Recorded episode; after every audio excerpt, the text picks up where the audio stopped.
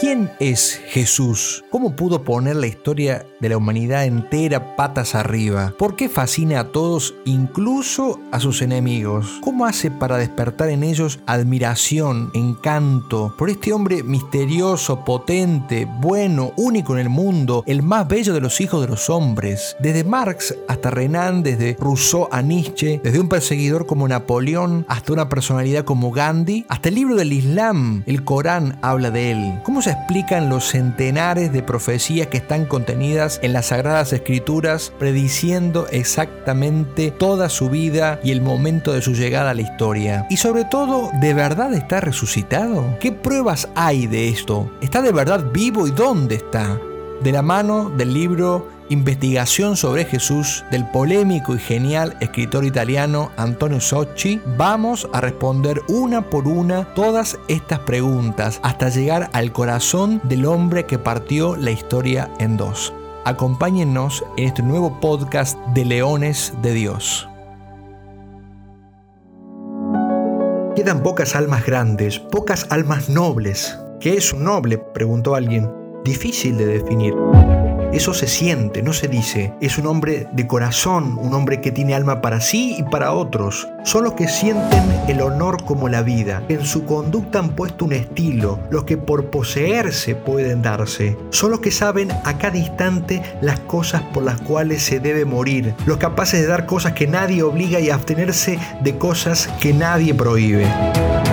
Hace falta una nueva motivación épica que sea capaz de tocar a las nuevas generaciones, que inspire a muchas almas a amar más a Dios, que las lleve desde los pequeños sacrificios diarios hasta las cimas de la santidad.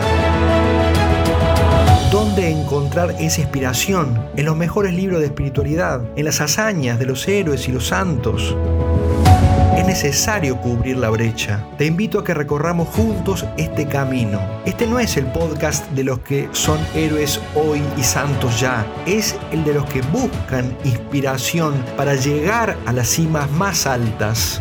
Bienvenidos a Leones de Dios.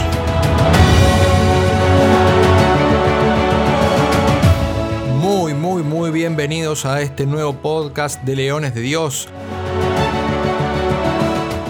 felices, muy felices. Estoy contentísimo de comenzar una sección nueva llamada nada menos que Investigación sobre Jesús. Este libro que llegó a mis manos ya hace unos cuantos años, eh, desde que lo leí dije, este libro tiene que ser conocido por todo el mundo. Un libro sumamente original, que yo nunca había leído algo así, que resume un montón de preguntas sobre esta persona, bueno, qué decir esta persona, como si estuviéramos hablando simplemente de una persona más. La persona, el hombre, el hombre Dios, por supuesto, pero el hombre que cambió la historia, que la partió en dos, como decíamos en la presentación no sé, no sé cómo decirles que realmente este libro es como, no sé, tendría que ser tan, tan eh, importante de leer como la Biblia, ¿no? Bueno, este o algún libro que, que contenga esta información. No tenemos que investigar, tenemos que conocer más sobre el Hijo de Dios, el Hijo de Dios en la tierra, el Hijo de Dios encarnado, muerto y resucitado y vivo. ¿Vivo?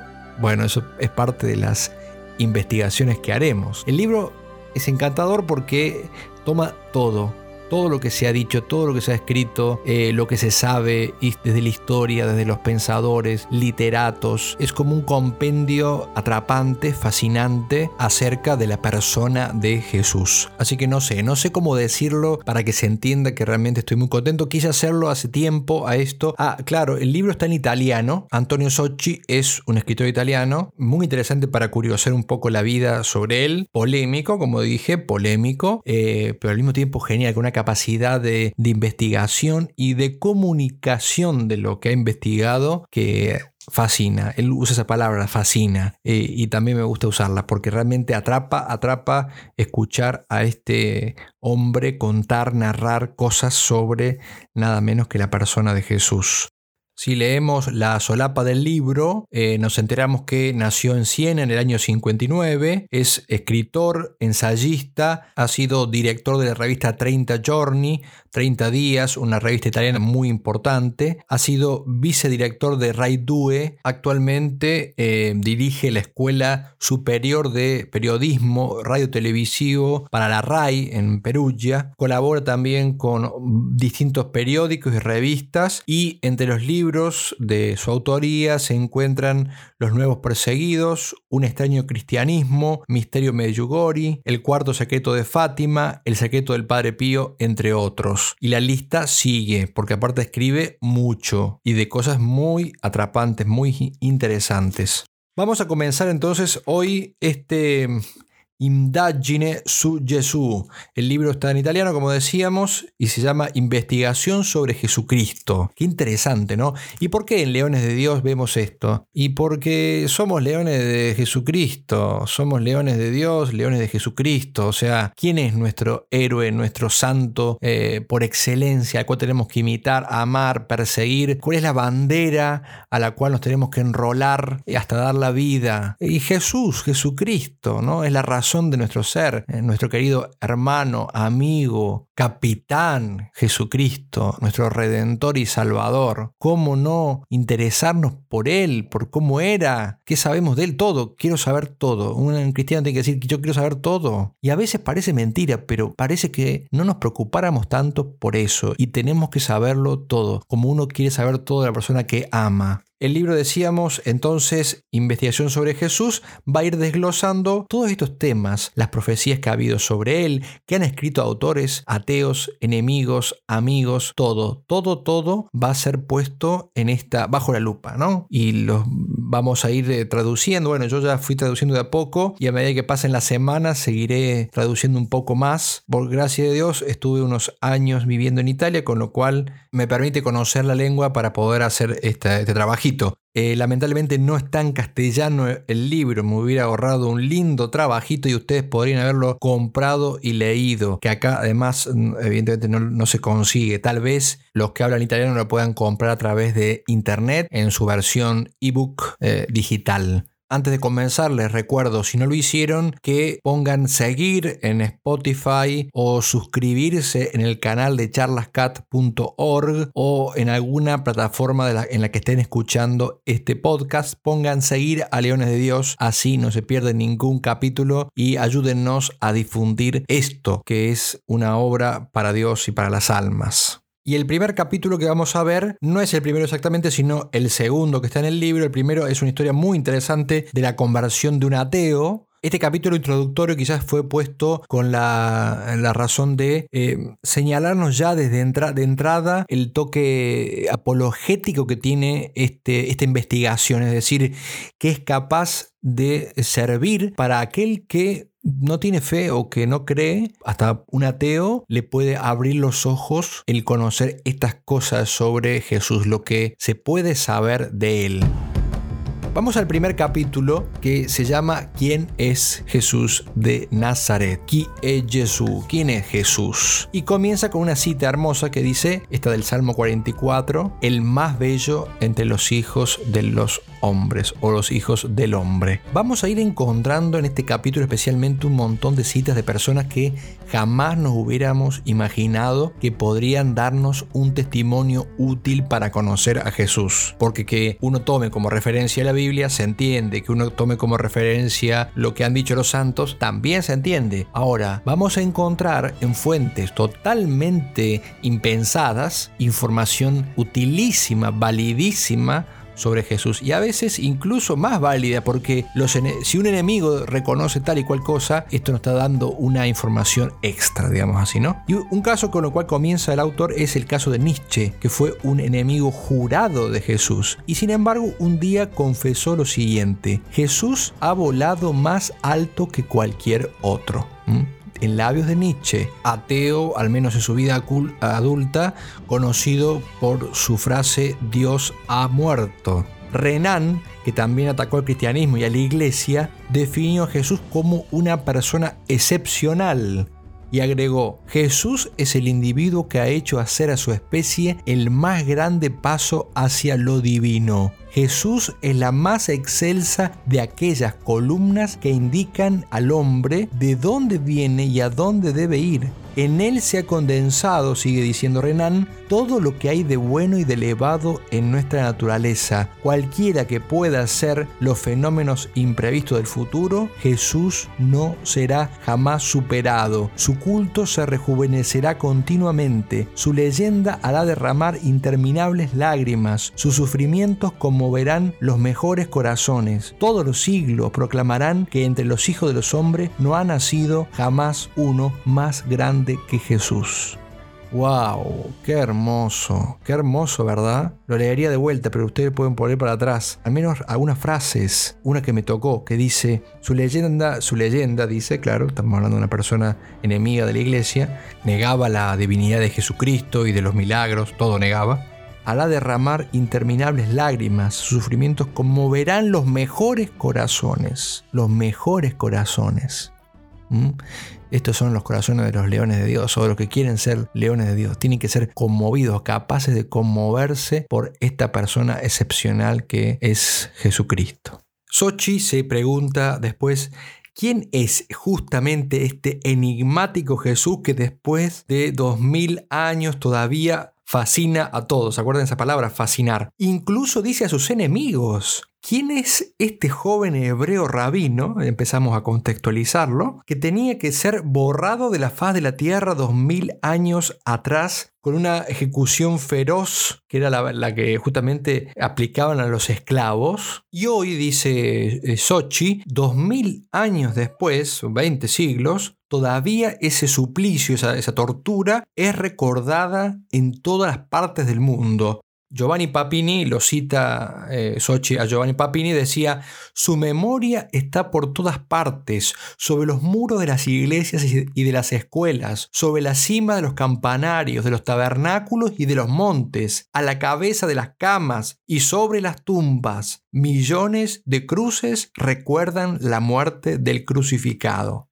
O sea que estamos ante alguien que no ha podido ser borrado prácticamente, ¿no? No ha podido ser borrado de la historia un ateo militante como Cusó, Paul Louis Cusó, al mismo tiempo que intentaba atacar al cristianismo, Cusó reconocía esto, que vamos a leer textualmente. Él decía así, en la mente de los hombres, Jesús es inconmensurable. Sus proporciones están fuera de comparación. Su orden de grandeza es apenas concebible. La historia de Occidente, desde el Imperio Romano en adelante, sigue diciendo, se ordena en torno a un hecho central, a un evento generador, la representación curativa de Jesús y de su muerte. Lo demás, ¿ha salido de ahí o se ha adaptado a esto? Todo lo que se ha hecho en Occidente durante tantos siglos se ha hecho a la sombra gigantesca de la cruz. Fíjense esa, idea, esa noción de cómo Cristo, ¿no? Eh, y dice ese hecho central, ese hecho curativo, dice, de, de su muerte, fíjense qué curioso, eh, ha impregnado toda la historia de Occidente y todo se ha hecho y por eso no podemos entender la historia universal y particularmente la historia eh, de Occidente y la cultura actual y la cultura cristiana de la cual, en la cual hemos nacido sin entender el impacto incomparable, como dice ahí. El orden de grandeza es inconcebible, o sea, está en un orden de grandeza tal que no lo podemos entender. No es grande como las cosas grandes que conocemos, ¿eh? como las figuras importantes de la historia que conocemos. O sea, la lo, lo que ha impregnado, lo que ha calado en todo Occidente, y por tanto en toda la historia de la humanidad, a partir de este impacto geográfico en toda la historia de la humanidad, eh, es, es, impresionante, es inentendible, incomprensible, salvo que indaguemos, salvo que investiguemos, que es justamente lo que estamos haciendo con este libro, investigando a Jesús. Veamos otro personaje. Vamos ahora a escuchar qué dijo sobre Jesús Rousseau. Para los que no saben, Rousseau podríamos llamar una especie de padre del liberalismo político, autor del famoso contrato social, Para conocer un poco más eh, algunos puntos centrales de su postura filosófica liberal, digamos lo siguiente. Él afirmaba cosas como por ejemplo que el pecado original es una blasfemia porque el hombre es naturalmente bueno. Famosa es la idea de él de que lo que hace o lo que corrompe al hombre es la sociedad, ¿eh? la, razón, dice, decía Rousseau. El fin del hombre es gozar de una autonomía completa, una libertad como la de Dios, podríamos decir, es ser como Dios, no sé si le suena autor también, por supuesto, de la, famosa soberanía popular, o sea, el pueblo tiene la autoridad, no viene de Dios la autoridad, como enseñaba Cristo, etc. ¿no? Para que nos ubiquemos un poco en el contexto histórico, recordemos que Rousseau murió pocos años antes de la Revolución Francesa, unos 10 años aproximadamente, o sea, 1780 casi, por cerca de ahí. Evidentemente, de alguna manera, fue uno de los pensadores que más influyó en la Revolución Francesa. Podríamos catalogarlo entonces de alguna manera como un enemigo filosófico de la iglesia. Y fíjense este, este personaje, Rousseau, los sentimientos que él eh, manifiesta hablando sobre Jesús. Dice así Rousseau. Les confieso que la santidad del Evangelio habla a mi corazón. Observen los libros de los filósofos con toda su pompa, cómo son pequeños en comparación a este del Evangelio. Dice Rousseau, sigo leyendo, ¿puede darse que aquel del cual se hace la historia sea él mismo un hombre? ¿Es este el tono de un sectario ambicioso?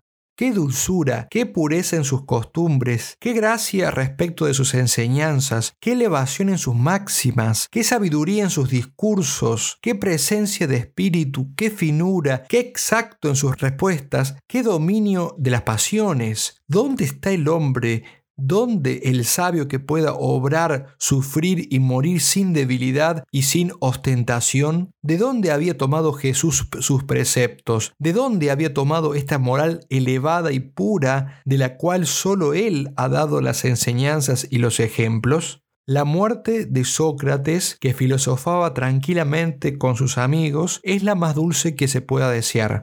La de Jesús, que expira entre tormentos, injuriado, maldecido por todo un pueblo, es lo más horrible que se puede temer. Sócrates, que toma la copa envenenada, bendice a aquel que se la ofrece y que llora. Jesús, en su espantoso suplicio, reza por sus verdugos. Si la vida y la muerte de Sócrates son aquellas de un sabio, la vida y la muerte de Jesús son de un Dios. Esto lo decía entonces nada menos que Rousseau, Jean-Jacques Rousseau, un enemigo de la iglesia y del cristianismo, y sin embargo dice, sí, la muerte de Sócrates puede ser la de un sabio, pero que esa moral tan elevada, esa finura, esa delicadeza, el conjunto, fíjese cómo él describe, cómo él se impresiona con la figura de Jesús. Dice, la muerte de Cristo es la muerte de un Dios. Y por eso es muy importante desarrollar el hábito de la observación, de la meditación, de la reflexión, para poder ver en esas cosas que hasta un enemigo de la iglesia reconoce y poder apreciar más a la persona de Cristo, ¿no? poder entenderlo más, valorarlo más, desgranándolo, ¿no? conociéndolo a fondo también tendríamos que nosotros eh, emocionarnos de esa finura de Cristo, de esa eh, moral tan elevada, de esa muerte tan divina, ¿no? Como hasta una persona como Rousseau podría, podía reconocer. Pero si quieren, vamos a la que es una de mis preferidas, y es una cita de eh, Karl Marx. Creo que no hace falta presentar a Marx, autor de la filosofía marxista, valga la, redundancia, padre del comunismo, ¿no? o sea, del ateísmo militante, el ateísmo práctico, el ateísmo institucionalizado. Fíjense lo que dice eh, Marx, o lo que Marx, perdón, escribió sobre Cristo, que parece realmente increíble. Si no me creen, lo pueden googlear, pueden poner este Karl Marx y el Evangelio de San Juan y van a encontrar estos párrafos extraordinarios ¿eh? que podríamos usar para meditar.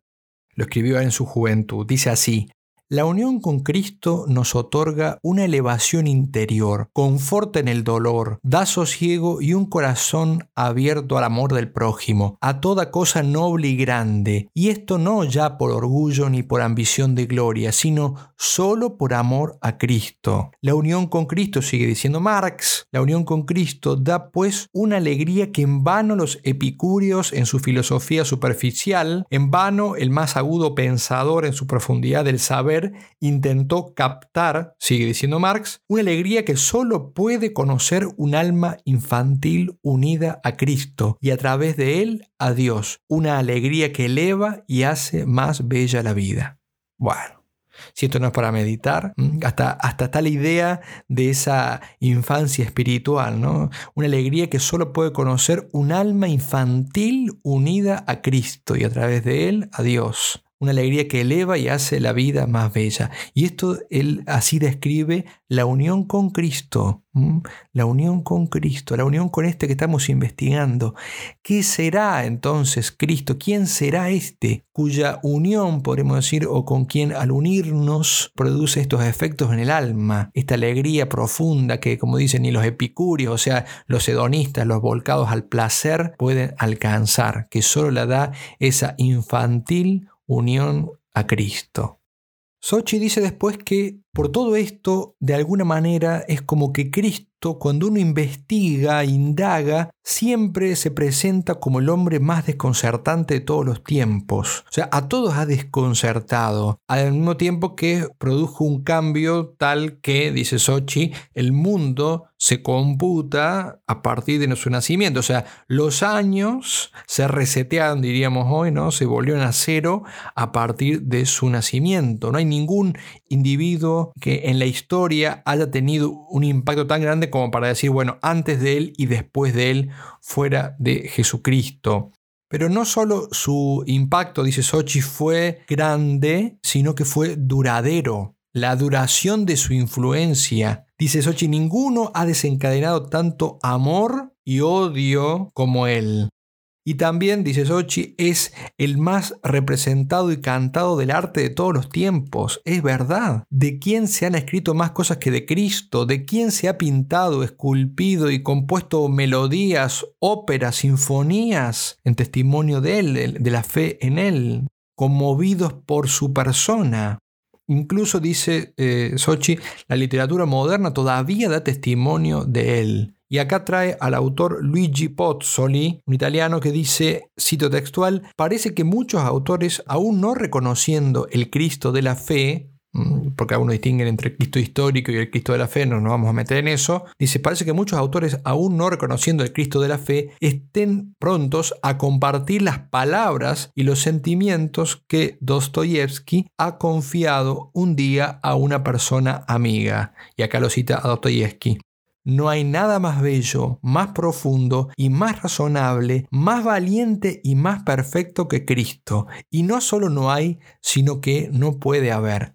Déjeme hacer una pausa. Qué hermosa cita. Podríamos eh, hacer un cuadrito y ponerlo en la habitación. Si no saben de qué poner un cuadro, que la gente no sabe qué poner, hagan esto. Escriban esto y pónganlo en un marco. No hay nada más bello, más profundo y más razonable, más valiente y más perfecto que Cristo. Y no solo no hay, sino que no puede haber. Y sigue diciendo, a tal punto que si se me demostrase que Cristo está fuera de la verdad y efectivamente resultase que la verdad está fuera de Cristo, yo preferiría quedarme con Cristo en vez de con la verdad. Claro, es poético esto, por supuesto que no mm, tiene, hace un juego justamente para mostrar qué tanto amor puede suscitar Cristo, ¿no? Y qué tan perfecto es Cristo, como diciendo que si Cristo no fuera la verdad, preferiría a Cristo a cualquier otra cosa, ¿no? Aún a, a, a costa de perder la verdad, ¿no? Es una manera, digamos así, poética de decir qué grande es Cristo y qué mejor encarna la verdad que una verdad entendida en términos puramente tal vez filosóficos o de otra índole, ¿no? Cristo es la verdad, pero más que eso es una verdad encarnada. Entonces esa belleza está como multiplicada por la belleza de, de Cristo, ¿no? De su persona. Dice Sochi que Dostoyevsky lleva, por la admiración de Jesús, lleva esto a la paradoja, pero dice, su observación expresa de verdad el sentimiento de muchos. Este hombre fue el más excelso sobre la tierra, dice, la razón por la cual la tierra existe, todo nuestro planeta con todo lo que él contiene sería una locura sin este hombre. No ha habido ni habrá jamás, nunca jamás, nada que se le compare. Él es el más grande milagro. A nosotros los cristianos siempre nos eh, impacta y nos debería impactar el efecto que produce Cristo incluso en los no creyentes. Esto nos enseña a nosotros, o sea, ver cómo ellos, no creyentes, muchas veces se relacionan con Cristo de un modo que nos tendría que enseñar algo. Alfredo Oriani, citado por Sochi, dice, crédulos o incrédulos, ninguno puede sustraerse al encanto de esta figura. Incluso dice el símbolo del laicismo italiano, Gaetano Salvemini, se quedó sorprendido de la altura sublime de la figura de Cristo y de la enseñanza de Cristo.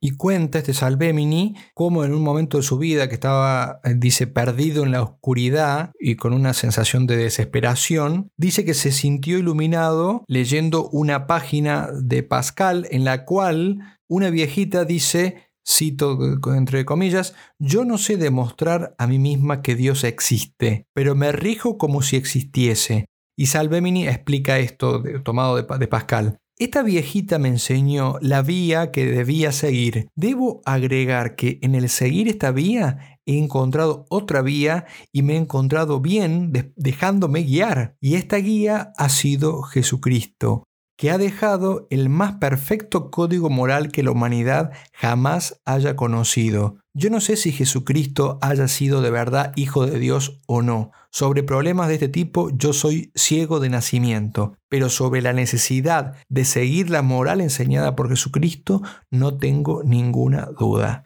No tengo ninguna duda. Fíjense, ¿no? Eh, una persona aún no creyente, aún no reconociendo, ve en Jesucristo ese, eh, al menos ese código moral inigualable, incomparable. Sochi toma después una serie de citas breves de distintos personajes también alejados de la fe o que no tienen fe o que no lo ven a Cristo como el verdadero Hijo de Dios y que sin embargo han quedado conmovidos. Voy a tratar de ir rápido, pero tratando de no perder lo que han escrito que, como digo nos ayuda. Los nombres son algunos difíciles, por ejemplo este Jack Kerouac no sé cómo se pronuncia, dice, sé que solamente Jesús conoce la respuesta definitiva. Otro, Giovanni Testori, dice o escribió lo siguiente, te he amado con piedad, con furia te he adorado, he blasfemado. Todo puedes decir de mí, excepto que te he evitado. Esto lo decía de Jesús también, ¿no? Dice Sochi, parece que hubiera quedado en el mundo para quien no es cristiano una nostalgia incolmable de él. Ah, qué genial esta frase. Ha quedado en el mundo para el que no es cristiano una nostalgia incolmable de él. O sea, nada llena el vacío que produce la ausencia de alguien como Jesús. Después pone otro, otro autor, Pier Paolo Pasolini, dice, falta siempre algo, hay un vacío en todo mi ser. Y esto dice Sochi como devorado ante la ausencia de Cristo. Y fíjese cómo, hermosamente dice Sochi, queda el deseo de sentirse mirado por sus ojos, de los cuales fueron mirados diversos personajes del Evangelio.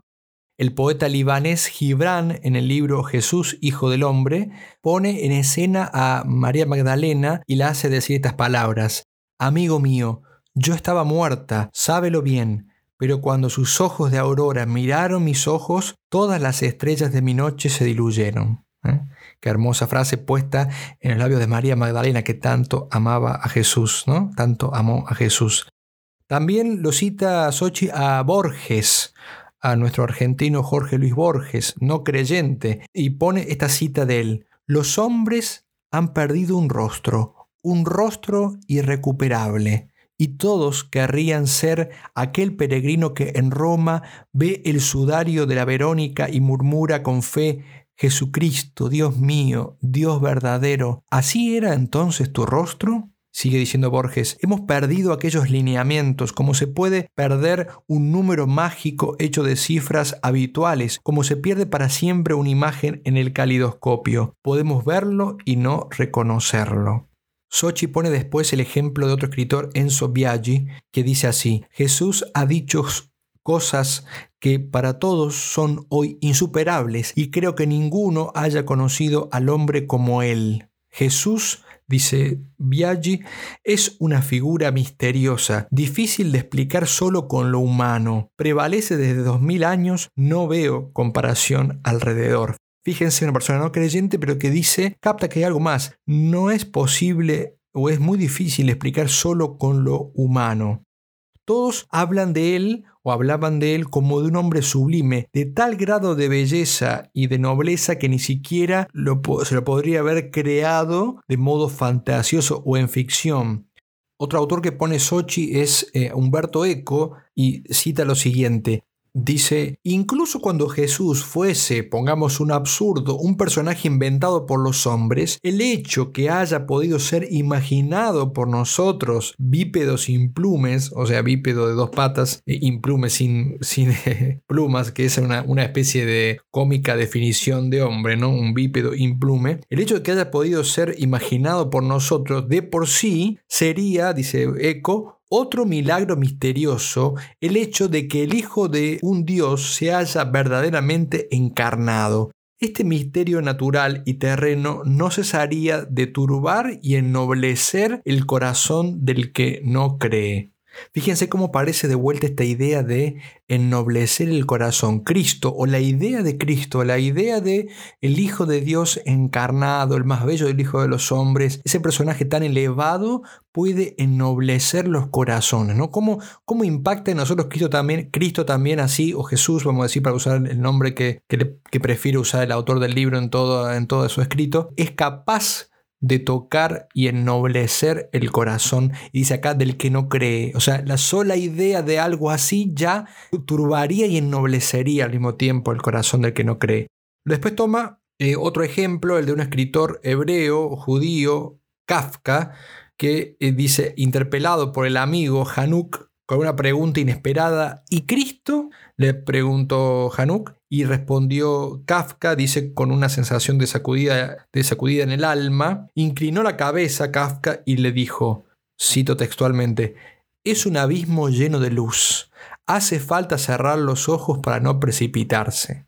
Es un abismo de luz, hace falta cerrar los ojos para no precipitarse. Es tanta la atracción que produce la belleza de Cristo que eh, si uno no cierra los ojos, dice Sochi, cae precipitado, se enamora de la belleza de Cristo. Incluso pone el ejemplo de Albert Camus, que dice, yo no creo en la resurrección, pero no puedo esconder la emoción que siento de frente a Cristo y su enseñanza. Frente a Él y a su historia no experimento sino respeto y veneración.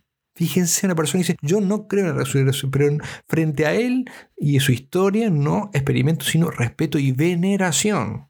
Humberto Saba, un poeta también, judío hebreo, abriéndose en una de sus cartas con su amigo, Monseñor Giovanni Falani, declaraba también no tener fe, pero escribía incluso esto, fíjense, ¿no? Dice Humberto Saba, yo amo a Jesús como el hombre que más se acercó a lo divino, o al menos aquello que los pobres humanos imaginamos ser lo divino. Sí, amo infinitamente a Jesús, pero si así oso decir, lo amo como a un puente entre el hombre y lo divino, un puente entre el hombre y lo divino. Lo amo como a un hermano infinitamente grande, infinitamente bueno y amable, tengo necesidad de creer, de apoyar en todo caso mi desesperación en Jesús.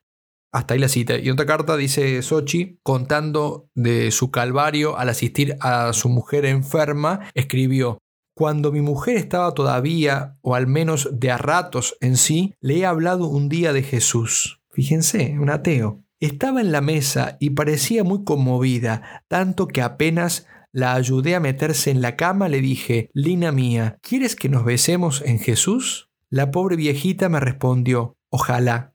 Hemos experimentado entre ambos momentos de gran dulzura, nos hemos besado y hemos llorado.